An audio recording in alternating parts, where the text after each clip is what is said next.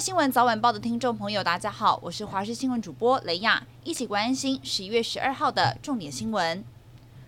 周日是医师节，医师工会全国联合会举办颁奖典礼，总统蔡英文、立法院长游锡坤以及卫福部长薛瑞元都有到场祝贺。典礼当中一大的焦点就是医师全联会理事长周庆明传出纳入民进党不分区名单，前卫福部长陈时中是否成为遗珠？那么被媒体问及两人见面会不会尴尬，陈时中则是表示，他跟周庆明是好朋友，见面没有所谓的尴尬。每个专业团体都会想要自己在立法院有代表性的人来做代言人。提醒政府在立法上面能够注意到很多团体的需要，所以医生团体都希望全联会理事长来做部分区立委，很正常。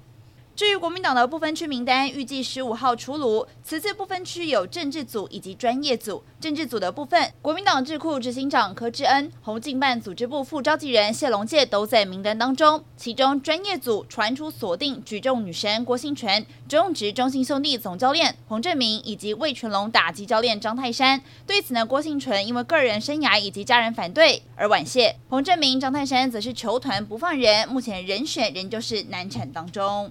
社会消息，警方是破获了竹联帮侯仁会三峡分会，逮捕了一名陈姓分会长。他在当地是开刺青店，除了吸收组织成员之外，只要有少女刺青，他们就会把人关到小房间拘禁，逼迫从事性交易。更离谱的是，陈姓主嫌在今年五月才因为拘禁人头被抓，没想到又另起炉灶。事后，陈姓主嫌一共五人被法院羁押警戒。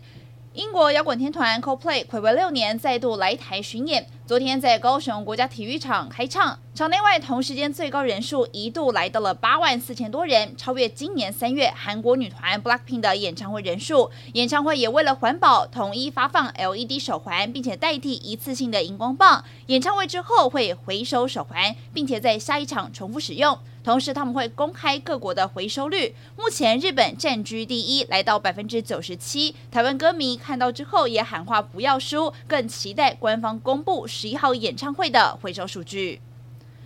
南韩近期破获一个从中国走私仿冒精品的犯罪集团，两年来将多达五万五千八百一十箱、重达两千吨的精品假货走私到韩国。仿冒品当中包含像是爱马仕、香奈儿、LV 等等，正品市价高达三百六十八亿元台币，创下了海洋警察厅破获的单次走私最高金额。